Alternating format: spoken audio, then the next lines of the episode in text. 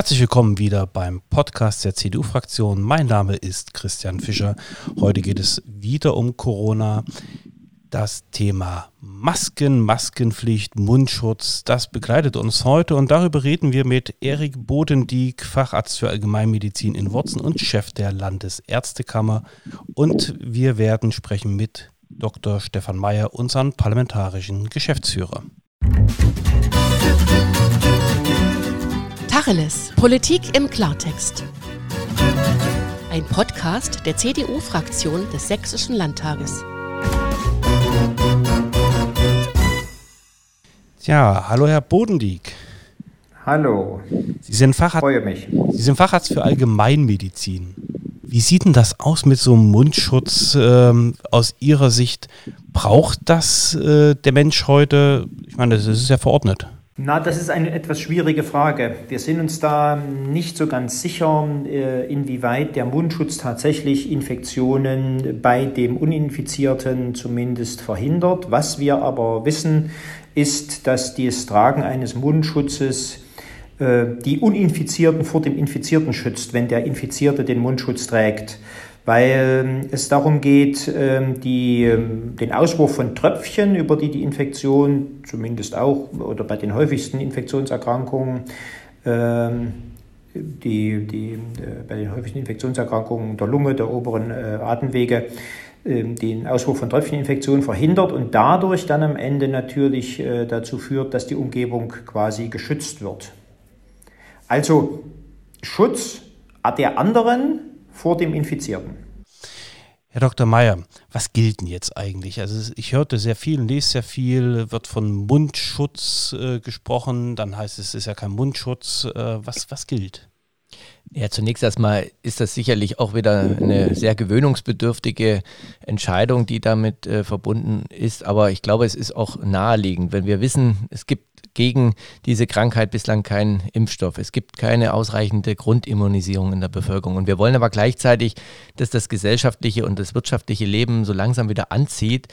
Ähm, ist es, glaube ich, folgerichtig, dass wir die Verbreitung dieses Virus in den nächsten Wochen mit geeigneten Maßnahmen zumindest verzögern. Und ich glaube, es ist auch nachvollziehbar, dass ein, eine Mund-Nasen-Abdeckung, so wie Herr Bodendieck jetzt sagte, die dann verhindert, dass diese Tröpfcheninfektion äh, sich ungehindert verbreitet, ähm, dass das natürlich dazu beitragen kann, zumindest das etwas zu lindern. Und deswegen finde ich, ist es auch richtig, dass wir das jetzt tun. Ähm, es ist äh, eine Empfehlung, dass grundsätzlich dieser Mundschutz getragen wird. Es ist verpflichtend in Geschäften und im ÖPNV, weil man dort eben halt diesen relativ engen Kontakt zwischen Menschen nicht äh, verhindern kann. Das ist dort einfach so. Ansonsten glaube ich, wenn man sich an der frischen Luft als Jogger bewegt, dann braucht man keinen Mundschutz tragen. Es ist keine Pflicht an der Stelle, aber ich glaube, es ist wichtig an Stellen, wo viele Menschen auf engem Raum zusammenkommen, dass man dort eben halt auch jetzt verpflichtend Mundschutz trägt. Herr Bodendieck, als Arzt haben Sie ja sicherlich viele Patienten, mit denen Sie täglich zu tun haben, aber auch als Chef der Landesärztekammer haben Sie mit sehr, sehr vielen Kollegen von Ihnen zu tun. Wie sieht denn das bei den Kollegen aus? Ist man da jetzt massiv überlastet oder wie ist die Lage? Die Lage insgesamt ist in Sachsen eher etwas, ich sage, will ich mal sagen, uneinheitlich. Es geht um die Frage, äh, wo sind derzeit die Hotspots? Die kennen wir, das ist in den Großstädten und wir haben einzelne wenige Regionen, auch außerhalb der Großstädte, die äh, durch die eine höhere Viruslast betroffen sind. Also ich erinnere hier an verschiedene Pflegeheime. Ansonsten ist es tatsächlich so, dass die Lage für Sachsen eher als äh, entspannt angesehen werden kann. Das hat mit Sicherheit etwas dazu zu, äh, damit zu tun, dass wir äh, sehr frühzeitig entsprechende Maßnahmen getroffen haben, eben tatsächlich darauf hingewiesen haben, dass die Menschen enge Kontakte meiden sollten. Im Übrigen ist das, und da gebe ich Herrn Dr. Mayer völlig recht, der eigentliche Effekt und äh, der Maßnahme, oder das ist die effizienteste Maßnahme, die wir haben. Und damit haben wir verhindert, dass ein äh, hohes Aufflammen der Infektionszahlen in äh, Sachsen zustande gekommen ist. Äh, ich denke, dass wir, wenn wir jetzt ähm, die, das gesellschaftliche Leben langsam wieder öffnen, möglicherweise mit einer erhöhten Infektionszahl wieder rechnen äh, können oder rechnen müssen. Da müssen wir gewappnet sein. Und äh, dazu sind in der Tat alle Maßnahmen notwendig, zu schauen, dass die Infektionszahl nicht explosionsartig ansteigt. Was meinen Sie mit gewappnet sein? Na, gewappnet sein heißt, äh, dass wir trotzdem in Hab-Acht-Stellung sind, dass wir jetzt nicht äh, in das normale Leben wieder zurückfallen, dass wir äh, in den Arztpraxen, Notfallaufnahmen, Krankenhäusern mal dieselben Konsultationszahlen sprungartig wieder erreichen, wie es vor der Pandemie gewesen ist. Im Übrigen beweist die Pandemie ja schon ein kleines bisschen, dass die äh, Inanspruchnahme des Gesundheitswesens äh, vor der Pandemie doch größer war, als sie eigentlich notwendig zu sein schien zu sein scheint. Aber das müssen wir hinterher alles auswerten. Ich meine einfach nur, dass wir ähm, äh, achtsam sein müssen und äh, jetzt nicht unsere, unser Gesundheitswesen blockieren mit Dingen, die nicht zwingend erforderlich sind. Ja, es gibt ja Leute, die sagen, es sind jetzt genug Intensivbetten frei, äh, die Maßnahmen werden übertrieben. Sind freie Intensivbetten jetzt ein Zeichen, dass wir vielleicht in Sachsen zu streng waren? Nein, halte ich nicht. Äh, die Aussage oder die Verknüpfung halte ich nicht für sachgerecht. Wir mussten damit rechnen, dass wir einen starken Anstieg an Infektionen und schwerkranken Menschen ähm, hätten haben können. Das ist Gott sei Dank nicht eingetreten. Äh, insofern äh, waren die, das Vorhalten der Intensivkapazitäten, die jetzt auch schon wieder zum Teil leicht zurückgefahren werden, durchaus richtig. Wir könnten damit beweisen, wie effizient unser Gesundheitswesen aufgestellt sein kann und aufgestellt ist. Und ähm, insofern spielt das alles eine große Rolle auch für die Auswertung dann und für, die, für das Gewappnetsein gegebenenfalls auch wieder, für Wiederauftreten solcher äh, Ereignisse. Herr Dr. Mayer, wie ist denn das Gefühl, äh, was man jetzt als Politiker hat? Wenn man plötzlich Sachen wieder lockert und im Hinterkopf immer diesen Gedanken haben muss, es könnte wieder einen stärkeren Ausbruch geben. Ich glaube, das Problem, was wir alle inklusive der Virologen und der Mediziner haben, ist, dass wir noch viel zu wenig wissen über dieses Virus und dass wir jetzt ein Stück weit auf Sicht fahren, ähm, neueste Erkenntnisse immer mit einfließen lassen, aber natürlich auch sehen, wie in Ländern, wo das Gesundheitssystem offensichtlich nicht so gewappnet ist oder wo vielleicht auch die Maßnahmen bislang nicht ganz so streng gewesen sind, dass dort wirklich äh, Konstellationen eingetreten sind, die wir hier Gott sei Dank in Deutschland und in Sachsen nicht haben. Also es ist aus meiner Sicht nicht normal, dass Militär eingesetzt werden muss, um Leichen äh, abzutransportieren oder eben halt äh, Fallzahlen in den Größenordnungen, wie man sie in New York wahrnimmt oder in, in Spanien. Italien wahrnimmt. Das ist, glaube ich, nicht normal. Und deswegen äh, sind wir da alle auch äh, sehr, sehr sensibilisiert, dass äh, Lockerungen immer diese Gefahr bergen, dass es dann eben halt zu einer größeren Ausbreitung kommt. Und das äh, Problem ist eben, dass es relativ äh, schnell dann auch gehen kann. Mit den 14 Tagen ähm, merkt man dann vielleicht bei manchem erst äh, relativ spät, dass er den Virus in sich trägt und kann in der Zeit aber dann schon viele andere angesteckt haben. Also das kann auch ganz schnell wieder in das exponentielle Wachstum kommen und dann sind unsere Intensivbehandlungskapazitäten eben dann vielleicht auch nicht mehr ausreichend. Das ist die große Gefahr und äh, als Politiker hat man natürlich generell das große Ganze mit im Blick zu halten. Wir müssen natürlich auch sehen, was hat es für Folgewirkungen auch wirtschaftlicher Art. Die sind massiv, diese Einschränkungen, die jetzt vorgenommen äh, werden. Und es gibt auch Branchen, die können das auch nicht wieder nachholen. Stichwort Gastronomie. Das Schnitzel, was heute nicht gegessen wird, das wird dann nicht morgen doppelt gegessen. Also wir haben da auch eine Verantwortung gegenüber Existenzen, die dranhängen. Aber natürlich ist die Gesundheitsprävention glaube ich, das, was übergeordnet äh, wichtig ist und das muss man jetzt im Einklang äh, stellen. Und deswegen äh, bleiben wir dabei, eine Kontaktbeschränkung. Es ist nicht so, dass wir jetzt äh, das Leben ganz normal so genießen können mit äh, Kulturbesuch, mit dem äh, Treffen in größeren Runden. Ähm, das wird in nächster Zeit nicht möglich sein und ich glaube, deswegen ist es auch vernünftig, dass wir uns alle an ja, Kontaktbeschränkungen und auch an das Tragen von Mund-Nase-Abdeckung in größeren äh, Räumen, wo man eng zusammenkommt, halten. Das ist, glaube ich, äh, auch im Sinne der Verantwortung eines jedem gegenüber seinem Nächsten wichtig. Mund-Nase-Abdeckung, das ist ja so ein schönes Amtsdeutsch. Ne? So steht das ja auch in der Vorschrift drin. Mund-Nase-Abdeckung, das kann ja so eine Maske sein, das kann auch ein Tuch, ein Schal sein. Das ist, glaube ich, vom Begriff her auch nochmal wichtig, weil äh, sofort als die Diskussion über den Mundschutz hochkam, hieß es ja, das geht doch gar nicht. Ähm, dieser Mundschutz, äh, der jetzt äh, FFP2 und FFP3 Standards äh, erfüllt, den, den, kriegen ja schon die, die Mediziner kaum beschafft. Und warum äh, fordert ihr jetzt was, was ihr gar nicht einhalten könnt? Es geht, wie gesagt, darum, dass man diese Tröpfcheninfektion etwas abschwächt. Und da ist es doch logisch, dass wenn ich mir ein Tuch oder ein Schal oder äh, was vor meine Nase hänge, dass ich damit einen gewissen Beitrag leiste. Nicht in dem medizinischen Standard, wie es eben halt diese FFP3-Masken möglich machen, aber natürlich in einem größeren Maße als ohne diesen Schutz. Und deswegen reden wir nicht von diesem Mundschutz, der eben halt fachlich auch besetzt ist vom Begriff, sondern von einer Abdeckung, die eben halt das äh, deutlich macht, worum es geht, nämlich ein Bremsschutz. Herr Bodendieck, äh, kann denn so ein Schal oder ein Tuch äh, dieselbe Wirkung entfalten zum Aus ja, Verhindern der Ausbreitung einer Tröpfcheninfektion? Ja, es behindert zumindest erstmal den Tröpfchenflug, ähm, weil immer wenn ich irgendetwas durch, eine, durch ein Medium hindurch puste, äh, dann wird natürlich der Luftstrom erst einmal abgeschwächt. Es werden natürlich am Ende Tröpfchen wieder hervorkommen äh, oder es können Tröpfchen herauskommen. Und was mir immer ganz wichtig ist dabei zu betonen, ist, dass natürlich auch dann äh, bitte dieser Mund-Nasenschutz, wie auch immer er geartet ist, nicht durchfeuchtet sein darf, sondern er muss trocken sein. Ich kann den nicht früh ummachen und abends wieder abmachen, genauso wie es völlig kontraproduktiv ist, dass man früh Handschuhe anzieht, wenn man aus dem Haus geht, die man abends wieder auszieht.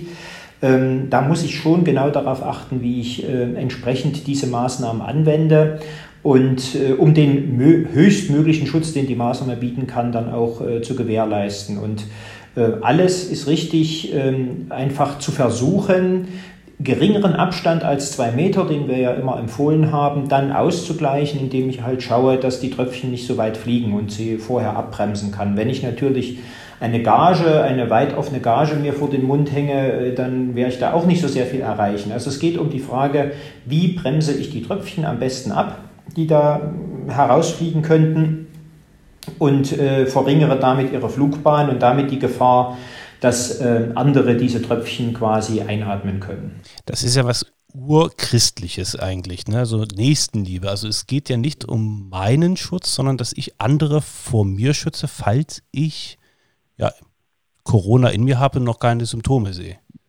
So ist das.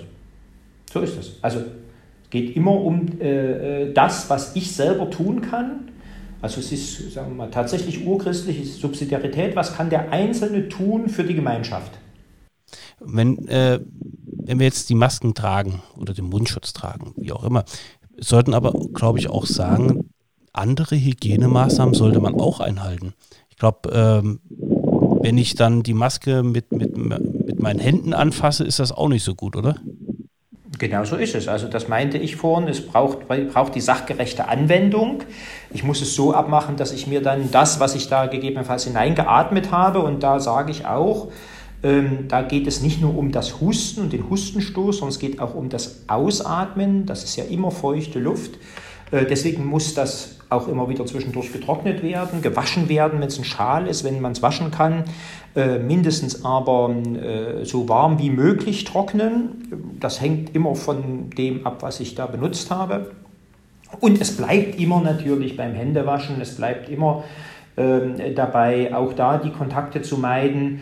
Ähm, und vor allen Dingen, wenn man, da kann man sich dann selber schützen, wenn man die Hände quasi, äh, wenn die Hände damit in Kontakt gekommen sind äh, oder mit anderen Dingen in Kontakt gekommen sind, dass man äh, tunlichst vermeidet, sich, und das war mal der andere Punkt, damit ins Gesicht, in die Augen zu fassen oder ähnliches. Ich habe jetzt mal eine Frage, Herr Dr. Mayer.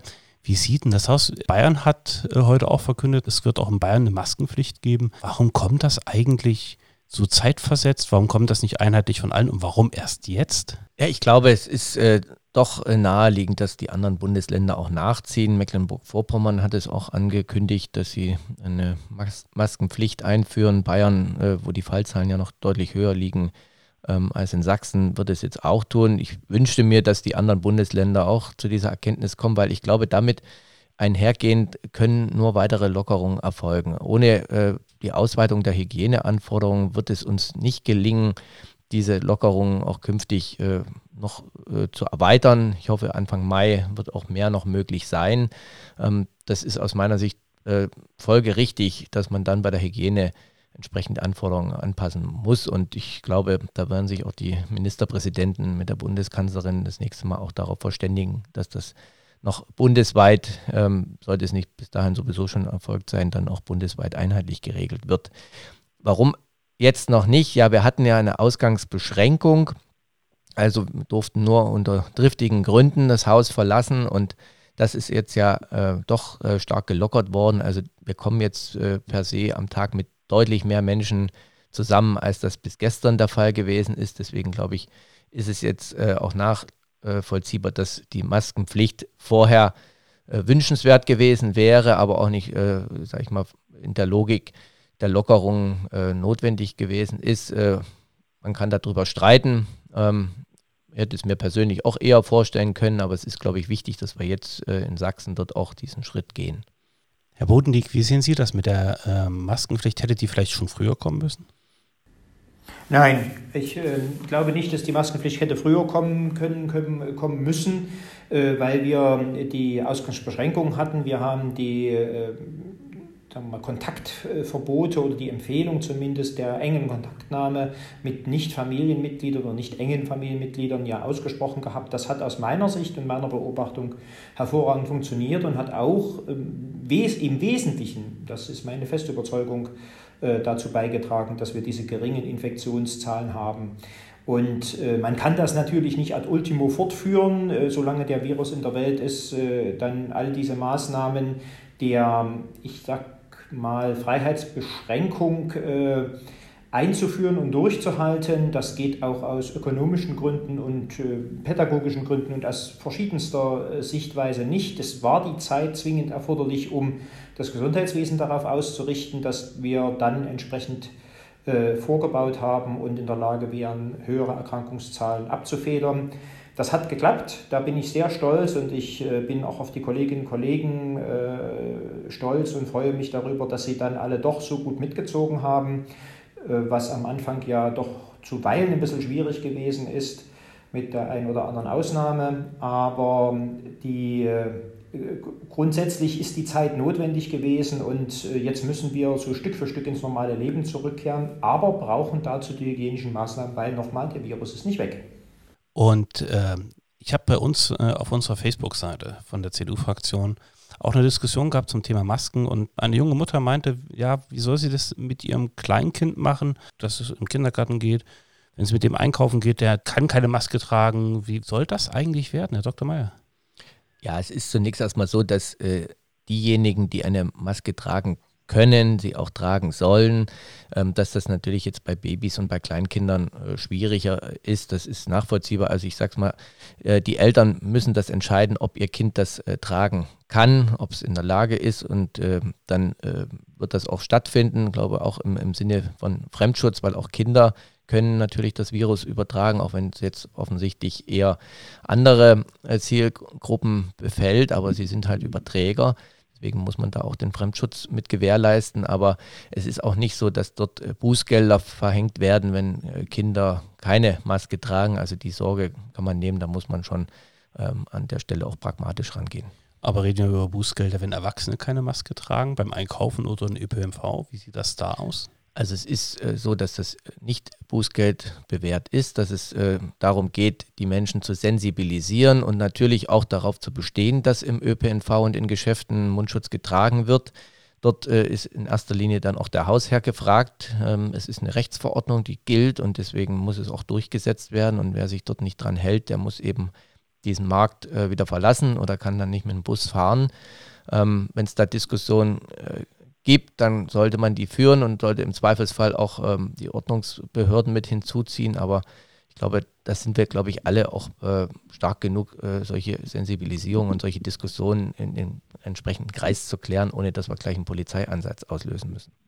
Herr Bodendieck, es gibt äh, immer wieder so Diskussionen, so, so Argumente, die gebracht werden, Herr reden mal über Herdenimmunität, ne, lassen wir das mal alles weg, das wäre doch viel schneller und viel einfacher, diesen Virus, dann eine Durchseuchung der Gesellschaft zu erreichen. Wie sehen Sie das?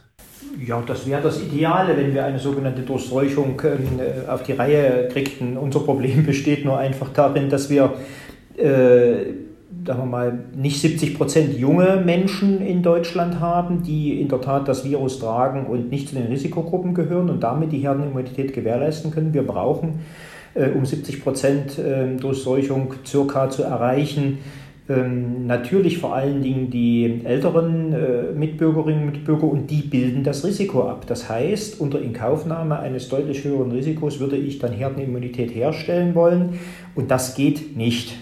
Äh, da ist uns die, und das funktioniert nicht, da ist uns die Gesundheit ähm, äh, der Menschen in der Tat deutlich wichtiger und steht da an erster Stelle. Und wenn wir sehen, dass gerade die Bevölkerungsgruppe, die wir für sowas bräuchten, besonders betroffen sein kann, dann muss mir was anderes einfallen lassen was anderes einfallen lassen, Herr Dr. Mayer, ist äh, Aufgabe der Politik. Wie wiegt man denn ab zwischen Gesundheit, Gesundheit des Einzelnen und vielleicht auch den Problemen, der ja, die die Wirtschaft jetzt hat, zwischen Wirtschaft und Gesundheit? Wie wägt man als Politiker da ab? Das ist ja gerade eben dieses äh, Dilemma, ich sag mal, dieses Optimierungsproblem, was es zu lösen gilt. Ich glaube, die Gesundheit und der Schutz des Lebens von Menschen, das hat oberste Priorität.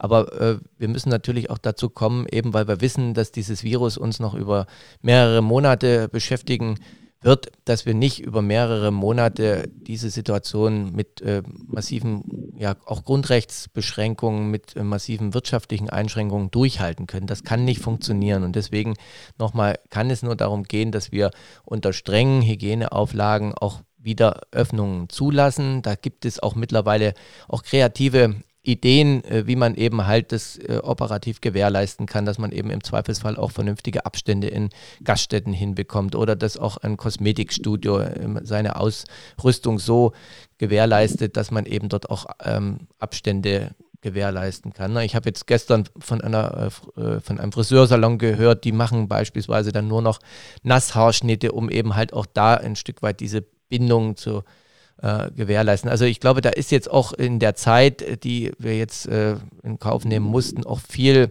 Überlegung in den einzelnen Branchen angestellt worden, wie diese Hygieneanforderungen umgesetzt werden können. Und das ist, glaube ich, jetzt auch das, was notwendig ist. Wir müssen wieder weiter lockern, aber alles auch ein Stück weit auf Sicht, weil es darf nicht passieren, dass es dann doch äh, durch äh, die Lockerung zu wesentlich stärkeren Ausbreitungen kommt, wo dann eben die Intensivbehandlungskapazitäten an die Grenze geführt werden. Das äh, gilt es abzuwägen. Deswegen finde ich, ist es auch vernünftig, dort schrittweise vorzugehen und nicht plötzlich alles wieder zu öffnen und dann das böse Erwachen zu bekommen. Herr Bodendieck, ähm, wir hatten vorhin über die äh, FFP2, FFP3 Masken geredet, die für medizinisches Personal äh, wichtig sind. Was, was bedeutet dieses FFP2? Was ist das für ein Standard eigentlich? Ähm, da geht es um den Schutz vor korpuskulären Anteilen.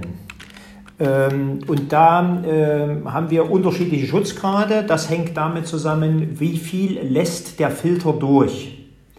Und entsprechend dem, was ich dort, was ich dort weghaben will oder was ich dort nicht durchhaben will, also Filtering Face Pieces, das heißt also ähm, äh, Teile, die ins Gesicht kommen, die dort gefiltert werden müssen oder weggefiltert werden müssen. Und das hängt davon ab, wie groß die Teile sind und äh, wozu die dann anwendbar sind. Da geht es um die sogenannten Filterleistungen. FFP1, da geht es ja los, das äh, nochmal, das sind nicht die üblichen chirurgischen Mund-Nasen-Masken, die wir quasi als OP sehen etc. pp kennen, ähm, sondern das sind dann schon diese größeren Sachen, wie wir sie im Staubschutz äh, vorgeschrieben haben, äh, auf, im, im Bau und an verschiedensten anderen Stellen vorgeschrieben haben. Ähm, da geht es von FFP1 bis FFP3. Äh, bei FFP3 sind das ganz kleine Partikel bis hin zu ähm, wirklich ganz winzigen Dingen, die in die Lunge geraten können und krebserregend sein können oder radioaktive Stoffe äh, bis hin zu kleinen Pilzsporen. Und äh, bei FFP2 ist es der, sind es Atemwegsreizende, die, wo wir aber auch wissen, dass äh, hier die jetzigen äh, quasi Viren mit abgehalten werden können. Und da ist auch wieder der kleine, feine kleine Unterschied. Ähm, es gibt diese FFP-Masken mit und ohne Ventil. Die mit Ventil äh, schützen dann in der Tat den Träger vor Infektionen. Die ohne Ventil würden auch den Gegenüber vor einer Infektion schützen, wenn ich selber als Träger dieser Maske quasi betroffen bin und infiziert bin. Also da muss man auch wieder nochmal genau gucken, äh, was habe ich da jetzt, was trage ich da jetzt und ähm, wo, womit kann ich da äh, was verhindern. Das sind aber alles Masken für Profis, oder? Oh, die gibt es im Baumarkt. die, also ähm, äh, die Klassifikation ist dieselbe. Okay. Ja, ähm, die kriege ich im Baumarkt und die haben natürlich auch diejenigen zu tragen, die jetzt mit äh, Stäuben etc. Äh, oder mit Stäuben umgehen, Schleifen oder sagen wir mal tatsächlich äh, lungenwegsbelastenden Stäuben umgehen. Die müssen diese nach Arbeitsschutzrichtlinien genauso tragen. Wie sieht es denn aus für unser medizinisches Personal in Sachsen? Ist jetzt für dieses Personal aus Ihrer Sicht genügend ja, Schutz da? Gibt es genügend Masken, genügend Kittel etc.? Also wir haben in der letzten Zeit eine äh, große Menge Lieferungen bekommen. Ähm, die hohe Wissenschaft streitet sich tatsächlich auch ein kleines bisschen immer darum, ob denn unbedingt die FFP2-Masken erforderlich sind. Sie stehen in den Arbeitsschutzvorschriften drinne ähm, sichere wissenschaftliche Hinweise, dass nur die eine Maske hilft und die andere nicht hilft, ähm, haben wir bis jetzt äh, tatsächlich nicht erheben können. Aber da sie in den sagen wir, Arbeitsschutzanweisungen drin stehen, wären sie schon am hilfreichsten, wenn man sie einsetzen könnte. Ähm, die Menge an Lieferungen ist da gewesen. Aufgrund der Tatsache, dass wir eine relativ geringe Infektionszahl haben, ist es durchaus auch möglich gewesen, dass wir jetzt äh, ausreichend Schutzmaterial haben. Und äh, wenn jetzt auch in Deutschland nachproduziert wird, wenn insgesamt die Lage sich auf dem Weltmarkt verbessert, dann glaube ich, haben wir ausreichend Schutzmaterial da, um das äh, Personal vor Ansteckung zu schützen und damit auch die Behandlung zu gewährleisten. Okay, Herr Dr. Mayer, da haben wir, äh, glaube ich, jetzt zum Thema Ausstattung des medizinischen Personals gehört. Da ist von, von staatlicher Seite ja viel organisiert worden. Jetzt hatten wir bei Facebook aber auch Leute gehabt, die gesagt haben, ja, wenn ihr wollt, dass ich eine Maske trage, dann müsst ihr von der Politik mir eine zur Verfügung stellen. In Dresden werden heute 200.000 Masken vom Oberbürgermeister verteilt. Äh, wie sieht's aus? Machen wir sowas noch? Also nochmal, es geht, glaube ich, äh, darum, dass wir auch solidarisch miteinander unsere Nächsten schützen und es sollte auch jeder den Anspruch haben, da seinen Beitrag zu leisten. Und äh, man kann durchaus äh, einen Schal tragen, man kann einen äh, Tuchschal tragen und, und, jeder sollte so etwas zu Hause haben. Ein, eine Mund-Nasen-Abdeckung ist keine hochkomplizierte Angelegenheit. Ich habe jetzt allein am Wochenende äh, bei Facebook gesehen, wie viele Leute da in Eigenproduktion das herstellen, obwohl sie vielleicht auch nicht so die großen Näherinnen und Näher sind, aber äh, da ist auch viel jetzt in Eigeninitiative erfolgt und äh, es gibt äh, auch Unternehmen, die das produzieren und man kann da so eine Maske für drei, vier Euro erwerben und ich glaube, das äh, muss es einem dann auch mal wert sein, dass man dahingehend auch einen Beitrag leistet, äh, dass wir auch wieder zu einer Normalisierung des Lebens kommen. Das ist ja quasi das Ziel der Übung, dass wir mit diesen Maßnahmen auch wieder dahin kommen, dass die Verbreitung äh, dann zum Erliegen kommt und wir dann wieder alles das tun können, was wir vorher machen konnten und wollten. Herr Bodendiek, wenn Sie als Mediziner draußen einkaufen gehen, nicht in der Praxis sind, sondern vielleicht jetzt in einem der wieder eröffneten Einzelhändler, bei dem mal vorbeischauen, was tragen Sie persönlich für eine Maske? Ja, im Moment werde ich mir heute erst einmal einen normalen Mund-Nasenschutz umbinden, also den chirurgischen Mund-Nasenschutz und ich gucke mal, ob ich irgendwo noch eine schöne andere Maske bekomme, die ich aber wie gesagt dann entsprechend pflegen muss und ähm, darauf ist immer wieder Wert zu legen und immer wieder hinzuweisen, dass wir entsprechend äh, dann mit den äh, Schutzmaßnahmen so umgehen und ähm, in der jetzigen Zeit, wo die Sonne so schön scheint, einen Schal mir umzubinden, das halte ich ein bisschen für übertrieben. Herr Dr. Meyer, mit was für einer Maske werden Sie unterwegs sein?